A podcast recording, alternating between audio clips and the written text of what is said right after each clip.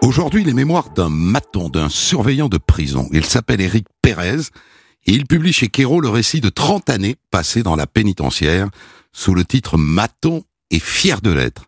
Vous verrez, euh, vous qui nous écoutez, c'est une vie passionnante, riche, pas banale, c'est certain, mais épuisante, éreintante, au point qu'à la fin de l'histoire, Éric démissionne.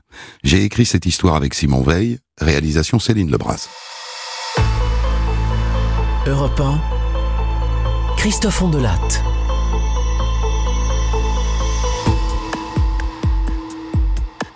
Je ne sais pas si certains deviennent surveillants par vocation. Moi, en tout cas, j'ai pas choisi. On est en 1981, je suis d'une famille modeste de Lyon, je viens de finir mon service militaire. Faut que je bosse. Et là, je tombe sur une annonce. L'administration pénitentiaire recrute. Pourquoi pas? C'est intrigant comme métier. Et donc c'est attirant.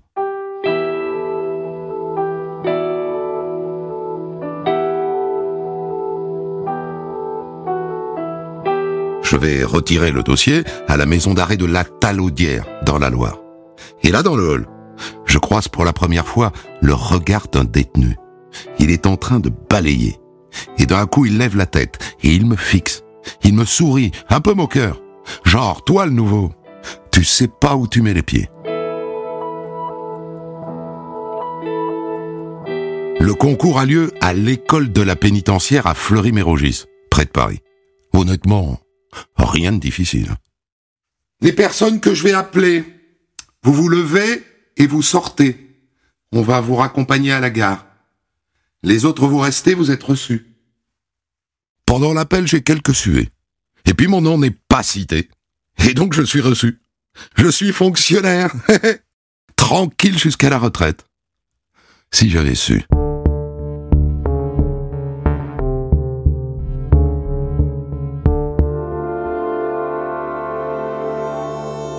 Et me voilà élève surveillant pour trois mois à l'école de Fleury-Mérogis. Au programme, des cours de self-défense, de secourisme et de droit, en particulier de procédure pénale. Les cours de self-défense, franchement, sommaire. Tiens, vous êtes en garde, il vient pour vous attraper là. Boum, vous lui tombez dessus. On apprend vaguement à esquiver les coups, à maîtriser un détenu. Très insuffisant. On apprend un peu aussi le maniement des armes, c'est-à-dire le tir, sachant qu'en prison on ne sera pas armé, sauf au Mirador. Et là aussi, très insuffisant. Et après, je pars en stage pratique à la maison d'arrêt Saint-Joseph à Lyon.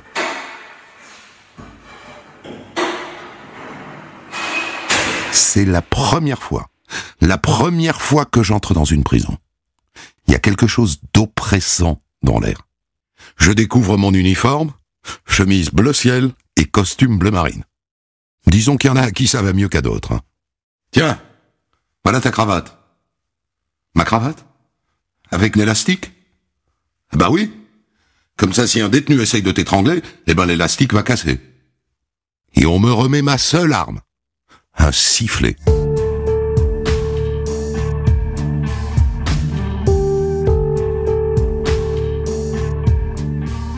Trois mois plus tard, je deviens surveillant stagiaire. Et un an plus tard, titulaire, affecté à Lyon, ma ville. C'est dur. Le bruit constant, et puis l'air. Vicié. Un mélange de mauvaise cuisine, de saleté, de transpiration. Quand j'ouvre la porte des cellules, pouah L'odeur de fauve. J'ai l'impression d'être imprégné. Et le soir, je dois prendre une douche pour laver l'odeur. Et puis les rats. Un jour, j'en vois un qui tombe du grillage et qui s'engouffre dans la jambe de pantalon d'un collègue. Un jour d'avril 1984, toujours à Lyon, un collègue me demande d'aller porter quelque chose à la prison Saint-Joseph. Il y a deux prisons à Lyon, il y a Saint-Paul et Saint-Joseph. Elles sont reliées par un tunnel de 100 mètres, sombre. Je prends le paquet, je m'engage dans le tunnel, et là j'entends du bruit derrière. Je me retourne, un surveillant pousse un détenu. Qu'est-ce qui se passe? Tu, tu l'amènes où?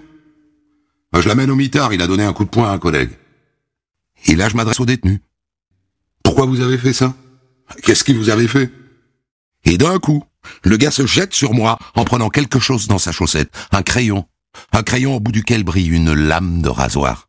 Ne bouge pas Bouge tes gorges Il attrape mon visage, Il le tourne vers lui et il me balafre la joue avec sa lame. Le sang coule sur ma bouche. Le collègue a le réflexe de siffler et pendant ce temps, l'autre me plaque contre le mur et avec son bras énorme, il m'écrase la bouche. J'ai le souffle coupé. Mes yeux sont bus. Ça devient un trouble. Le chef arrive. Fais pas le con Laisse-le maintenant L'autre hésite. Il jette son arme et il s'effondre en larmes, comme un gamin. J'ai 23 ans. J'ai vu la mort en face.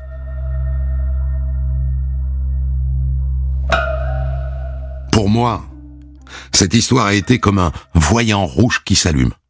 Alors je me mets à la muscu, au judo, au sport de combat. Je m'arme physiquement et psychologiquement. Et finalement, cet accident qui aurait pu virer au drame a été un mal pour un bien. Cela dit, à la suite de cette histoire, je suis muté, figurez-vous. L'affaire est sortie dans la presse, pas de ma faute, hein. Mais ça n'a pas plu. Et me voilà donc à la maison d'arrêt de Montluc, tout à côté. En vérité, c'est beaucoup mieux. Trois étages, 70 détenus, tous en cellules individuelles. Et pourtant, un matin, j'arrive à la prison pour prendre mon service. Et je vois tout de suite qu'il s'est passé quelque chose. Qu'est-ce qui se passe, les gars? Ben, hier soir vers 23 heures, figure-toi qu'il y a deux gars qui ont battu Paon à mort. Charles, Charles Paon, un ancien, un gentil qui arrivait en fin de carrière. Il n'est pas mort, pas encore, mais pas loin. Et qui l'a agressé? Remley. Et Medji. Hein Remley. Un proxénète qu'on a mis à Montluc pour le mettre à l'abri des truands qui voulaient l'éliminer. Il a voulu s'évader. Il a démonté sa serrure et il a fracassé le crâne de Charles avec. Charles est mort quatre mois plus tard. Je n'oublierai jamais son sang par terre, son sang recouvert de sciure. Remley a pris vingt ans pour le meurtre de Charles, et on l'a relâché en 2004 pour bonne conduite. Et après, il a eu le culot d'écrire un livre pour raconter sa vie en prison. Et on l'a invité sur les plateaux télé. Ensuite, je vous la fais courte. Je demande à être muté à Roanne pour raison familiale. Et puis la prison de Roanne ferme et je demande à aller à Brest, dans une prison toute neuve, l'Ermitage. Et puis quatre ans plus tard, me voilà au centre pénitentiaire de Lorient-Plomeur. Faut que je vous raconte ça. Une vraie colonie de vacances. J'ai jamais vu ça. Les prisonniers vont et viennent à leur guise. Les cellules restent ouvertes. Les gars vont jouer aux cartes, boire un café. Il paraît que c'est pour éviter les conflits. Allez les gars, il est 21h, vous regagnez vos cellules. Attendez, chef. On a mis un plat au micro-ondes. On n'a pas encore mangé. Laissez-nous jusqu'à 22 heures. Le problème, c'est qu'à les laisser circuler librement, ça leur permet de mettre au point des plans d'évasion.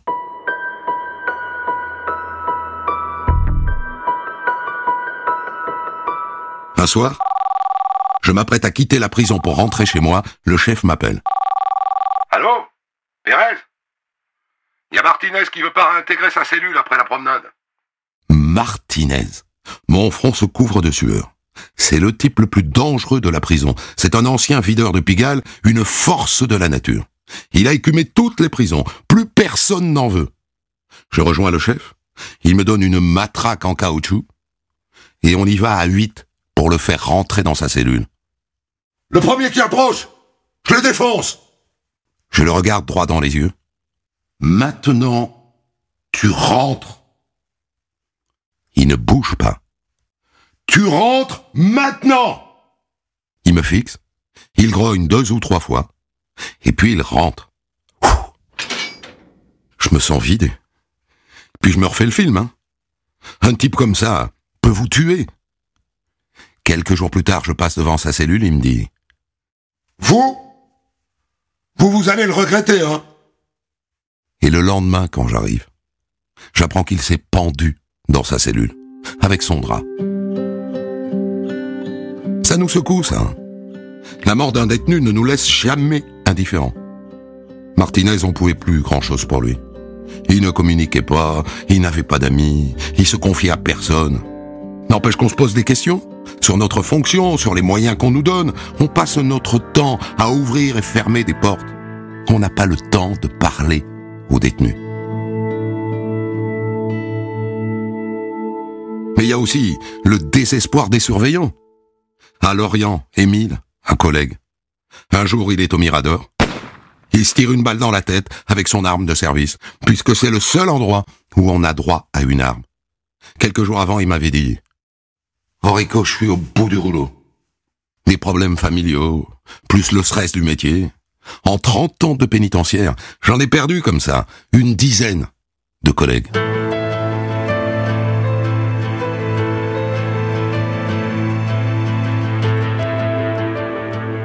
J'ai eu du mal à remonter la pente.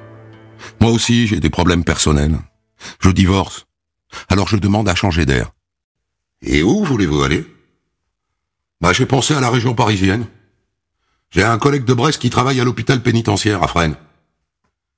J'ai replongé dans les livres, ça m'a aidé. Et j'ai passé le concours de premier surveillant. Et je me suis retrouvé, donc, à l'hôpital pénitentiaire de Fresnes.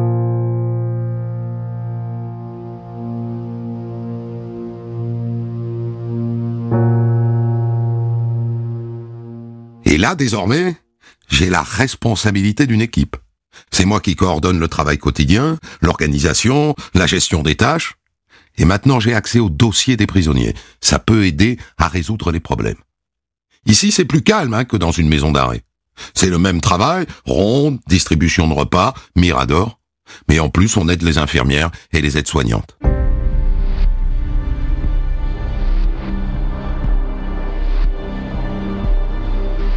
En l'an 2000, ma formation de premier surveillant est finie.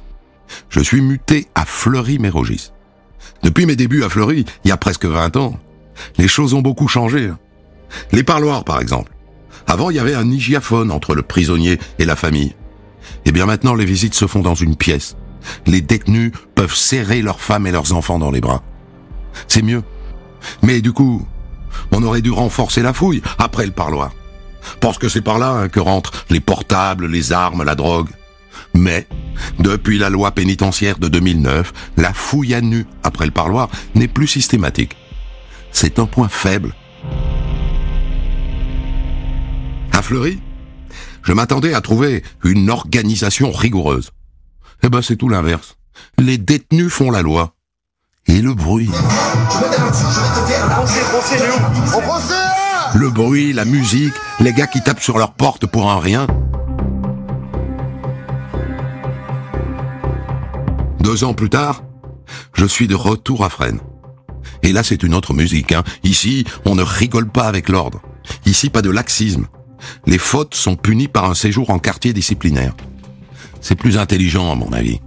Plus intelligent que les menaces dans le vide. Un soir, vers 21h, je suis dans mon bureau. Oui? Chef, je voulais vous prévenir. Il y a un prisonnier qui dort de manière bizarre. Ah bon, bizarre, c'est-à-dire? Bah, il y en a un qui est de travers dans son lit, puis il y a l'autre qui dort à côté. Mais la télévision, elle est éteinte? Non, elle est allumée. Bah, ils ont dû s'endormir devant le film. Tenez-moi au courant. Deux heures plus tard, le même surveillant me rappelle. Chef, ils ont pas bougé. Ça veut dire qu'ils dorment, tranquillement. À une heure du matin, le surveillant me rappelle. Et je décide d'aller voir moi-même. Le type en travers, il est mort. Et l'autre ronfle. Je le réveille. Qu'est-ce qui s'est passé avec ton camarade? Il était malade? Ben, Je sais pas, moi. Je me suis couché avant lui. Moi, quand je dors, je dors. J'informe le directeur qui demande à voir le co-détenu. Et là, j'apprends que la veille, son compagnon ne se sentait pas bien, qu'il a appelé le surveillant, qu'il a demandé à voir une infirmière, et que l'infirmière ne l'a pas vu. Et moi, quand j'ai pris mon service de nuit à 19h, ils m'ont rien dit. Évidemment, le directeur fait venir le surveillant. Pourquoi est-ce que vous n'avez pas prévenu plus tôt? Bah si. Moi j'ai appelé le gradé à plusieurs reprises. Il est pas venu. Le gradé, c'est moi. Le directeur se tourne vers moi. Vous n'y êtes pas allé, Pérez Bah, c'est qu'il m'avait dit qu'il dormait bizarrement. Ça, ça m'a pas paru suspect. Je savais pas qu'il avait fait un malaise dans la journée. Je savais pas qu'il avait demandé à voir une infirmière. Sinon, j'y serais allé. C'était un grand toxicomane. Il a fait un arrêt cardiaque avant que je ne prenne mon service. N'empêche que l'inspection me convoque et on me fait endosser toute la faute. Je me retrouve devant un tribunal et je suis condamné à un an de prison avec sursis et 95 000 euros d'amende. Je fais appel, on me dispense de l'amende, c'est tout, pas de la peine. Ce rattache m'a beaucoup traumatisé. Un homme est mort et nous n'avons rien vu. Le 12 mars 2003, un peu après 4 heures du matin, je suis dans mon logement de fonction, à l'intérieur de l'enceinte, hein, à 200 mètres de l'entrée principale. Je dors profondément. Et soudain, je me réveille en sursaut. Les murs de l'appartement ont tremblé. Je me lève d'un bond, j'enfile mon uniforme, je sors. Une odeur de poudre. J'avance en longeant les murs. Nouvelle détonation. Je me jette à terre. Les balles sifflent. On est en train de tirer sur le Mirador numéro 3. Je reviens chez moi. Une minute plus tard, les tirs cessent. Je ressors. Je m'approche du Mirador. J'essaye d'appeler mon collègue là-haut. Pas de réponse. Alors je me mets à courir vers la grande porte. Ouvrez-moi C'est Pérez Le portier se méfie, évidemment, en pleine nuit. Mais il finit par ouvrir. Je file jusqu'à la cour d'honneur, et là je tombe sur le directeur, en pyjama. Monsieur Pérez, vous savez ce qui se passe? Écoutez, j'arrive du Mirador numéro 3. Il a été mitraillé, à l'arme lourde. En haut, ça répond pas. Oh putain Ferrara Antonio Ferrara, le roi de la belle. Il est au quartier d'isolement. Le directeur réunit des collègues, on enfile des gilets par balles, et on arrive au pied du Mirador numéro 3. On grimpe l'escalier. Et on trouve Dominique, la surveillante de garde, en état de choc. Elle a échappé au tir en se couchant par terre. Elle a cru mourir sous la mitraille. Elle est toute tremblante. Ferrara s'est évadé. Et à l'heure qu'il est, sa voiture fonce vers l'autoroute du Sud. Il avait bien préparé son coup. Hein. Quelques jours plus tôt, de retour d'un parloir, il a refusé qu'on le fouille. Il s'est rebellé, suffisamment pour être envoyé au mitard. Et le mitard est à 50 mètres d'une porte qui n'est ni blindée, ni gardée, et qui donne sur la rue. C'est le point le plus vulnérable de Fresnes. Et il le savait, le diable. On va voir dans sa cellule. Les barreaux ont été arrachés par la charge d'explosifs. Il a dû se protéger avec son matelas. Et ensuite, il a sauté par la fenêtre, ses complices ont fait exploser la porte, ils ont mitraillé le Mirador pour couvrir sa fuite. Et moi, et moi si au pied du Mirador, j'avais encore avancé d'un mètre, je serais mort. L'enquête révélera que deux collègues sont mouillés dans cette évasion. Faute de preuves, l'un sera blanchi, mais l'autre prendra 12 ans. C'est lui qui avait à dessein installé Ferrara dans la cellule numéro 9, la plus proche de la sortie. Dans la foulée, la pénitentiaire crée sa propre force de sécurité son GIGN, les ERIS. Et je demande à en faire partie.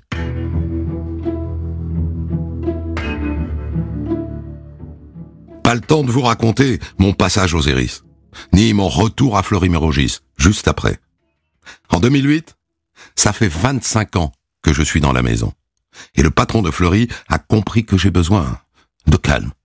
J'ai besoin de prendre de la distance avec la détention pure et dure. Et donc je suis affecté comme premier surveillant au parloir de Fleury, au parloir central. Là, je n'ai plus vraiment de contact avec les détenus.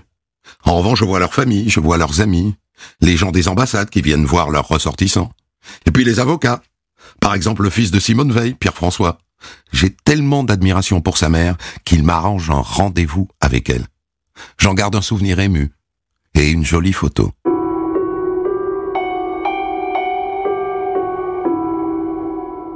Mon nouveau travail consiste à faire en sorte que les parloirs se passent bien. Les détenus ne savent pas forcément hein, qu'on vient les voir, ni qui vient les voir. Et parfois, ils n'ont pas envie de les voir. Surveillant Surveillant Ramenez-moi dans ma cellule.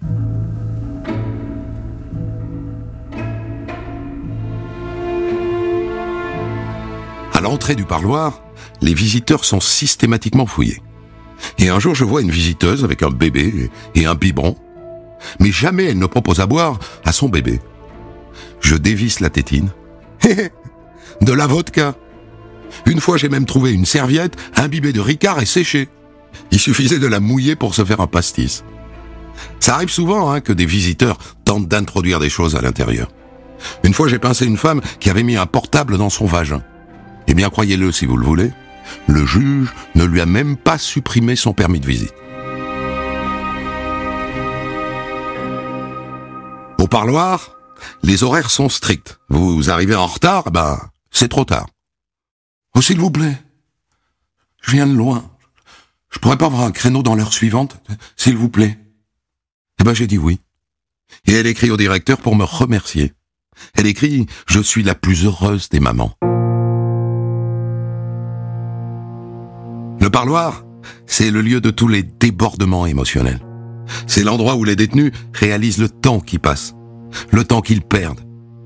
À part ça, je vous l'ai dit, au retour du parloir, les fouilles à nu sont interdites depuis 2009. Eh ben, c'est comme ça qu'entre les téléphones portables, ils peuvent entrer ce qu'ils veulent, hein. De la drogue, des ciseaux, des canifs, des cutters. C'est criminel d'exposer des surveillants à ce risque.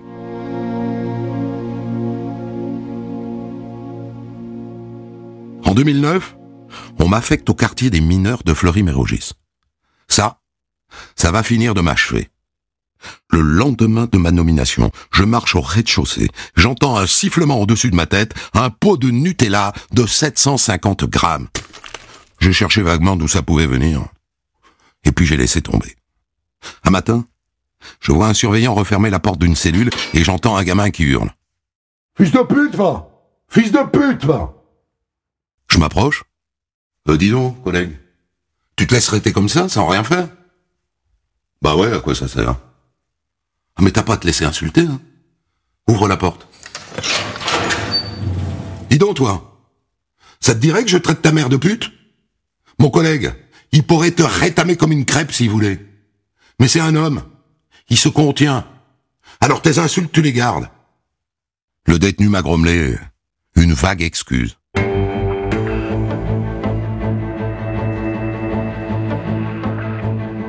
Le dimanche 13 mars 2011, une bagarre éclate dans la cour de promenade, entre deux coqs. Avec un collègue, on les sépare.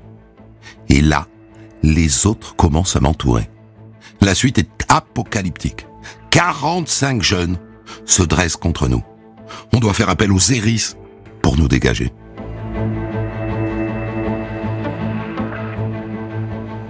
C'est la goutte de trop. J'en peux plus de cette violence, des bagarres, des injures.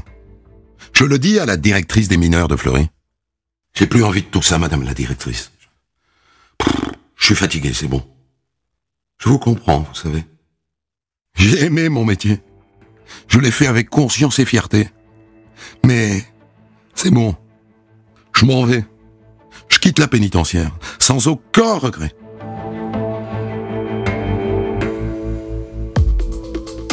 Des centaines d'histoires disponibles sur vos plateformes d'écoute et sur europe1.fr.